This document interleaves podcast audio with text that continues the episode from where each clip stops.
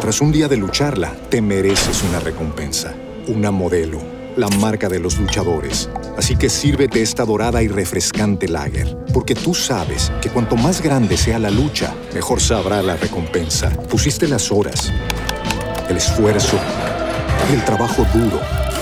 Tú eres un luchador y esta cerveza es para ti. Modelo, la marca de los luchadores. Todo con medida, importada por Crown Imports, Chicago, Illinois. Como nuevo cliente de Western Union, puedes disfrutar de una tarifa de envío de 0 dólares en tu primera transferencia internacional de dinero en línea. Envía dinero a los tuyos en casa de manera rápida, fácil y conveniente. Visita westernunion.com o descarga nuestra app hoy mismo y tu primera tarifa de envío corre por nuestra cuenta. Aplican ganancias por cambio de moneda. No disponible para tarjetas de crédito y envíos a Cuba. Servicios proporcionados por Western Union Financial Services Inc. NMLS 906983 o Western Union International Services LLS NMLS 9069 Hola, ¿qué tal? Oyentes del inframundo y de Spotify. Muy buenos días, tardes o noches. Espero que se encuentren muy bien, haciendo sus quehaceres, labores escolares o su trabajo, y puedan pasar un rato más ameno con estos relatos. Sin más, comenzamos.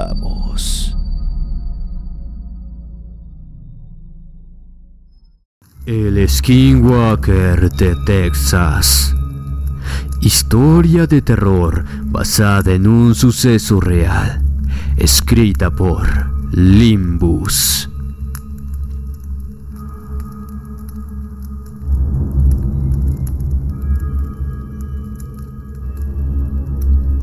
Mi nombre es Joel Eduardo Barrera. Tengo 34 años de edad. Nací, crecí y sigo viviendo en Estados Unidos. Pero como mis padres, ambos son mexicanos, tengo raíces de ese país, de lo cual siempre estaré orgulloso. En cuanto está en mis posibilidades, jamás les niego ayuda a los mexicanos que migran hacia este país. Tradición que me inculcaron mis padres y que hoy en día estoy haciendo lo mismo con mis hijos. Sin embargo, no siempre las cosas salen como uno desea. Por más que buena intención le ponga a la acción, a veces las cosas se escapan de las manos y otras simplemente no funcionan. Motivo por el cual siempre trato de analizar la situación. Pues ya una vez cometí un grave error al querer ayudar a un muchacho quien vino desde Veracruz y precisamente en eso se basa mi historia. Esto pasó cuando tendría yo unos 22 años de edad aproximadamente, que es cuando conocí a Armando, quien es el muchacho de quien les estoy hablando. Luego de lo ocurrido, él se regresó a su país, pues fue tan fuerte la experiencia que vivió aquí, que prefirió mejor pasar el resto de su vida en sus tierras antes de volver a arriesgarse a vivir otra vez algo similar. Desde entonces, jamás volví a saber nada de ese muchacho, quien calculo que en la actualidad tendrá más o menos mi misma edad. Aunque yo también lo padecí junto a él, me siento culpable por lo sucedido y me gustaría recuperar el contacto. Es la razón principal por la que comparto esta historia con la esperanza de que llegue hasta él y la escuche. Armando llegó hasta la tienda de mis padres buscando información, o mejor dicho, trabajo. Yo me encontraba solo en esos momentos, así que me tuve que encargar de su caso. Le expliqué que nuestro local era difícil que pudiéramos contratarlo, pero sí sabía de un lugar que estaban tomando gente, preferentemente latina. Así también le conté que yo iría a ese lugar a solicitar empleo y que si quería volviera a la mañana siguiente para que fuéramos juntos en mi auto. El joven se alegró muchísimo y cuando le pregunté si había venido con algún familiar, el cual también podría aprovechar la oportunidad, me respondió que no, que se vino solo y andaba durmiendo escondido por allí para así no ser descubierto por la migración y tener que regresar. sin ganar nada con que ayudar a su familia que quedó allá en México. Me conmovió profundamente su situación. Quería invitarlo a quedarse con nosotros hasta que al día siguiente nos fuéramos. Pero como era mi padre quien tomaba esa clase de decisiones, le regalé algo para comer y le pedí que volviera en unas horas. Y así lo hizo. Como mi padre ya estaba en casa, lo recibió tal cual yo esperaba. Por la noche mientras cenábamos fue cuando ocurrió aquello que debíamos prestar más atención. Pero por la necesidad que tenía Armando y yo ya me había comprometido con él, ya no pude dar marcha atrás. Les comento que todo esto ocurrió aquí en Texas, Ciertamente, ya le había comentado semanas antes a mi padre sobre mis intenciones de ir a trabajar a aquella empresa. En esos tiempos la tienda apenas iba creciendo y prefería colaborar ganando unos dólares por otro lado. Pero hasta ese entonces no le había dicho el nombre de la empresa ni en qué lugar estaba ubicada. Cuando me lo preguntó, le respondí fue que su semblante se puso extraño. En la mesa no dijo nada, pues el muchacho estaba ahí con nosotros. Esperó a que nos levantáramos todos y me habló en privado. Hijo, lo que te voy a decir es algo que escuché hace ya muchos años. En el lugar donde hoy en día está esa empresa, antes fueron tierras que pertenecían a las etnias de cultura navajo quienes son unas personas pertenecientes a tribus que ocuparon gran parte de la zona. Sus descendientes aún habitan en este país y se sabe que es un tanto complicado al momento de tratar con ellos, en especial cuando se trata de sus tierras, pues ellos siempre fueron muy dispuestos cuando se trataba de defenderlas. Pero ya tú sabes, el dinero lo puede todo, y más en un país como este. No se sabe a ciencia cierta si hubo un acuerdo mutuo o no, pero muchos dicen que estos aún viven en los alrededores de ese bosque, el que justamente está detrás de donde se construyó la fábrica, como si todavía se sintieran dueños de este suelo. Cuando vayas, por favor, cuídate mucho. De seguro estarás una quincena y podrás venir por unos días, para luego tener que regresarte de nuevo. Pero si notas algo extraño, por favor regresa de inmediato. Lo dejo a tu criterio si deseas contarle al respecto al muchacho con el que te irás. Ya había escuchado hablar de ellos, como así también de sus mitos y leyendas concretamente hablando de los famosos Skinwalker. Armando durmió en la sala, por lo que aproveché para entablar diálogo con él y contarle lo que mi padre me acababa de decir. Pero no hubo caso, ni siquiera me escuchó, pues por momentos me hacía preguntas como por ejemplo cuánto se ganaba, cuánto cobraría, cómo podría enviar el dinero a México y cosas por ese estilo. Nos levantábamos bien temprano. Mi padre fue el que nos llevó hasta ese lugar. Antes de marcharse, nos pidió que nos cuidáramos y que tuviera en cuenta lo que me había recomendado la noche anterior. Sin embargo, eso no fue necesario, pues apenas comenzamos a trabajar y a pasar el tiempo en ese lugar, Nada me hacía pensar que podría ocurrir algo malo, aunque creo que con la alegría que sentimos al haber sido contratados los dos bastaba, hasta que, cuando se cumplió una semana desde que estábamos ahí, aconteció el primer fenómeno. Armando y yo estábamos trabajando en el mismo sector, recogiendo verduras como la lechuga y el tomate, solo que con ocupaciones diferentes lo cual nos obligaba a perdernos de vista de vez en cuando a causa de los horarios en los que no coincidíamos con la cuadrilla. El galpón, que era donde se elaboraban los productos que la empresa comercializaba, contaba con dos depósitos, uno donde iban a parar productos listos para su distribución y en otro donde se guardaban los defectuosos para posteriormente usarlos en otra cosa.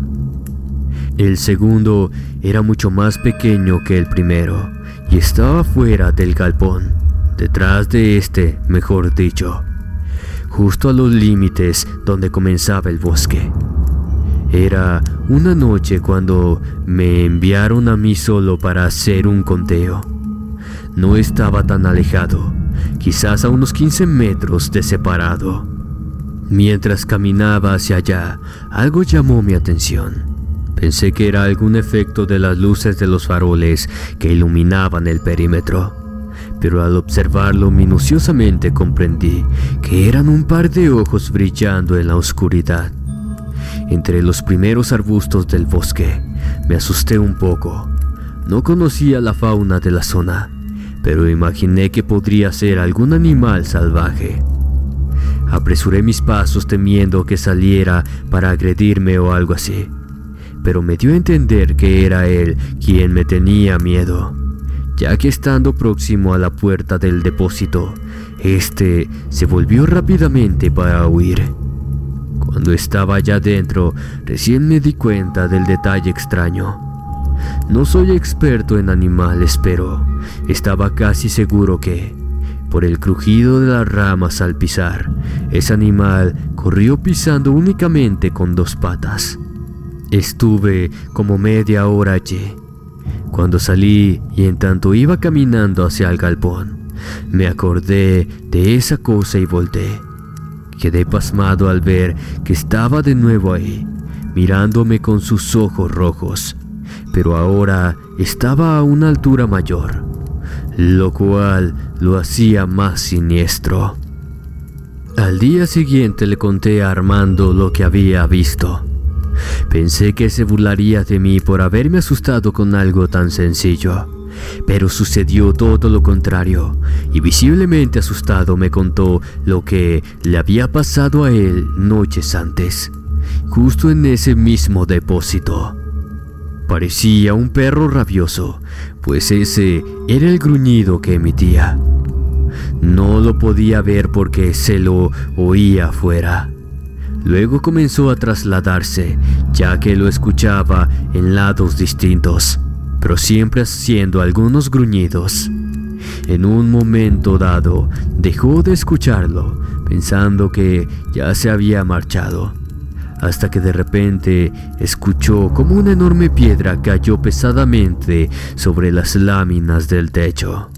Te juro que casi me dio un infarto, pero esa cosa no se detuvo ahí, puesto que al instante comenzó a arañar las paredes. Sé que suena irreal, pero las garras de ese animal tendrían que ser grandes y fuertes. Es más, su altura era descomunal, ya que podía escuchar los arañazos a una distancia aproximada de 3 metros sobre el suelo. Me puse a rezar como loco y a terminar mi trabajo lo más rápido posible. No quería regresarme al galpón sin llevar el conteo porque no quiero que piensen que soy un inútil o un cobarde, o peor todavía, un vago mentiroso. Es por eso que no te lo conté a ti ni a nadie, pero sabes qué, lo vi, no directamente, pero estoy seguro que era esa cosa. Cuando salí y comencé prácticamente a correr, gracias a las luces, la silueta estaba reflejándose sobre el suelo. Estaba parado arriba de las láminas, seguramente mirándome, pero eso no era un animal. Eso parecía un ser demoníaco gigante, bastante robusto, con cuernos como los de un ciervo. Eso era peor que un nahual, quizás un skinwalker como le dicen aquí. Llegué temblando de miedo y tuve que disimular con mucho esfuerzo para que nadie se diera cuenta y me preguntaran qué ocurría. Luego de escuchar eso, las palabras de mi padre llegaron como flecha a mi cabeza. Volví a contarle a Armando lo que él me había dicho esa noche. Esta vez sí me prestó atención y quedó más atemorizado todavía. Sin embargo, no sabíamos qué hacer. Si ese hombre siervo, hombre alce o skinwalker me rodeaba en los alrededores. Seguramente no fuimos los únicos en verlo y escucharlo, pero no nos animábamos a hablar de eso con nadie. Por lo que finalmente decidimos continuar y por supuesto tener más cuidado. Noches después, cuando nos tocó trabajar en el mismo horario y fuimos enviados a ese depósito frente al bosque, nos tocó ver lo más aterrador de nuestras vidas. En el lugar había estantes, mismos en donde se colocan cajas hasta arriba, de tal manera que era muy difícil ver cuando una persona estaba detrás de ellos. Eso fue lo que pasó cuando con Armando escuchamos que alguien abrió la puerta. Pasaron unos segundos y nadie habló. Cuando me asomé para mirar quién era, alcancé a ver a un hombre ya saliendo y cerrando la puerta. Pensamos que nos había ido a buscar, pero Armando me propuso mejor terminar para salir de ahí de una buena vez, ya que nos faltaba poco. Minutos después escuchamos algunos gruñidos como los de un animal. De inmediato soltamos todo y salimos corriendo, porque eso era lo que habíamos acordado que haríamos si pasaba algo. No obstante, escuchamos otra cosa que nos hizo detener. Fue la voz de un hombre que le ordenaba que se calmara, probablemente a la criatura, pues los gruñidos cesaron. Quedamos desconcertados. Si salíamos podíamos ser vistos por esas dos presencias. Pero conforme pasaban los segundos íbamos escuchando el turbio diálogo que estaban teniendo. Estos estaban detrás del depósito, como ocultos para no ser vistos. Sobre esa pared había unos pequeños agujerillos a través de los cuales podríamos ver. No lo dudamos y sin hacer ningún ruido nos acercamos a estos. Pero cuando pusimos los ojos en esos orificios y vimos lo que había del otro lado, quedamos paralizados del terror. No conocíamos al hombre, jamás lo habíamos visto en el lugar del trabajo, pero lo que estaba frente a él era espeluznante. Era una bestia, el Skinwalker, pero era mil veces más monstruoso que como lo imaginábamos. Su altura superaba claramente los dos metros. No tenía pelo. Su descomunal corpulencia estaba recubierta por una piel lampiña y clara. Los cuernos eran tal como Armando los mencionó, y sus ojos como yo los vi. Literalmente era un alce humanoide, horripilante y aterrador a la vista de cualquiera. Estaba parado en sus largas patas y sus brazos le llegaban hasta las rodillas. No tenía boca. Era un hocico desde donde le sobresalían colmillos negros, empapados de saliva, misma que le chorreaban hasta caer al suelo. Desde ese momento perdimos el hilo de la conversación, pues todos nuestros sentidos quedaron bloqueados al ver a ese espectral demonio. Lo que sí guardamos en nuestras memorias fue la imagen que ese hombre estaba entregándole un paquete. A continuación ambos protagonistas cortaron la conversación con unas miradas amenazantes entre sí. El sujeto se dio la media vuelta y se alejó. La criatura lo imitó luego de lanzar un último gruñido, el cual jamás pude sacarlo de mi cabeza. Lo que vimos esa noche bastó para decidir marcharnos de ahí. Durante la mañana llamé a mi padre desde las oficinas de la empresa y le pedí que nos fuera a buscar. Quizás cometí el error de no contarle el motivo verdadero ya que al decirle que estaba todo bien y que simplemente ya nos tocaba regresar, Él se excusó diciendo que en esos momentos estaba saliendo para otra ciudad a buscar mercancía para la tienda y que mejor nos tomáramos un transporte público para viajar. Finalmente, acordamos que iría por nosotros al siguiente día, así que obligadamente nos tuvimos que quedar a trabajar una noche más allí. Y como si fuera castigo de la vida, fue cuando ocurrió lo más perturbador de todo. En esa oportunidad nos tocó trabajar por separado. Yo estaba en la zona de empaque y Armando en el galpón de elaboración. Fue en ese lugar donde sucedió la masacre, por lo que fue él quien se llevó la peor parte de todo. Los gritos de auxilio fueron potentes y desgarradores. Todos cancelamos lo que estábamos haciendo y corrimos hacia el lugar.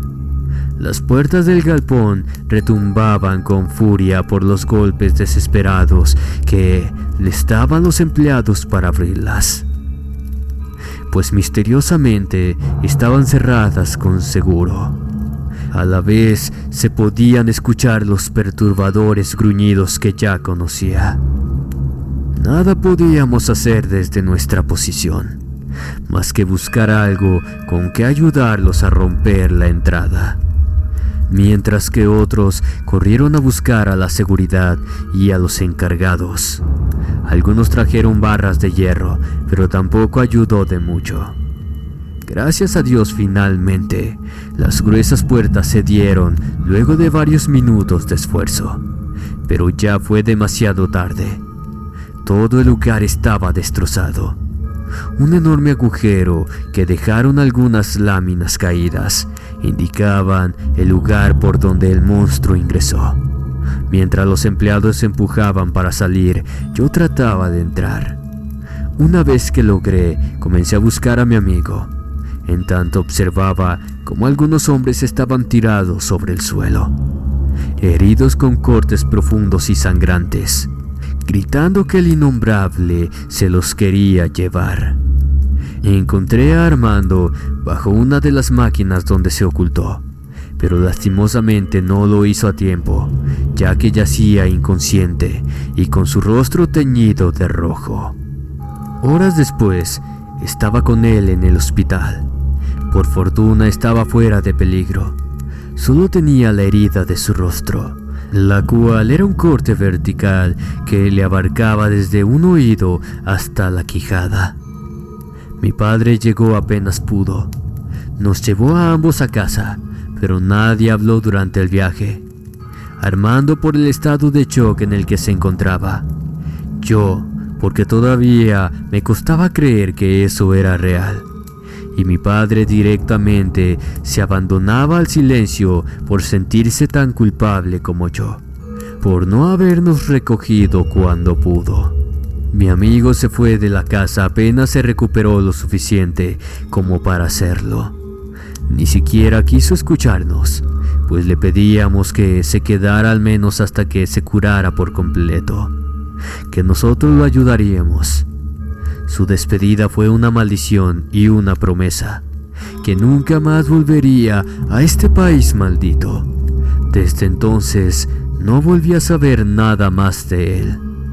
Tuvieron que pasar varios días para saber lo que ocurrió en aquel lugar. Me refiero a que tuvimos que esperar a que los noticieros informaran. Pero cuando los escuché sentí una ira e impotencia incomparable, pues según los datos que habían recolectado, un grupo de asaltantes invadió el galpón e hirió con cuchillos a los empleados, supuestamente por motivos de robo. Pero la ridícula historia tuvo su lado revelador, que al escucharlo me ayudó a comprender todo. El dueño de la empresa había fallecido meses antes. Mientras tanto, sus dos hijos peleaban por la herencia, batalla que terminó esa misma noche, pues uno de ellos se hallaba dentro del galpón cuando fue destrozado por esa bestia. Él fue el único hombre que perdió la vida. Cuando vi la fotografía del flamante y único heredero, sonreí. Era nada más y nada menos el sujeto que Armando y yo vimos dialogando con el inmundo ser. Sin duda alguna, fue dinero lo que contenía el paquete que le entregó. Un paquete que quedará manchado con sangre inocente por siempre, pues le pagó a ese animal para quitarle la vida a su propio hermano. Al parecer esos brujos navajos llamados skinwalkers no buscan recuperar sus tierras.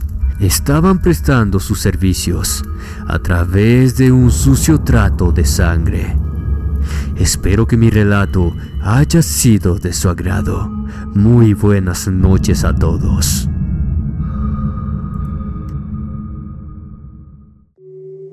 Amigos, ya pueden escucharnos en Spotify como Inframundo Relatos, donde encontrarán un sinfín de aterradoras historias para su deleite, ya sea mientras viajan en coche o mientras hacen sus tareas o quehaceres del día a día.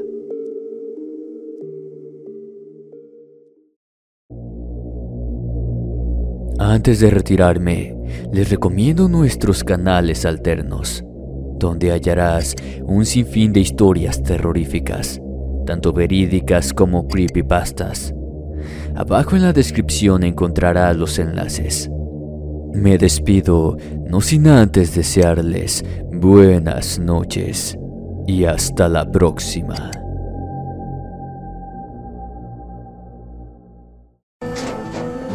Tras un día de lucharla, te mereces una recompensa, una modelo la marca de los luchadores. Así que sírvete esta dorada y refrescante lager, porque tú sabes que cuanto más grande sea la lucha, mejor sabrá la recompensa. Pusiste las horas, el esfuerzo, el trabajo duro.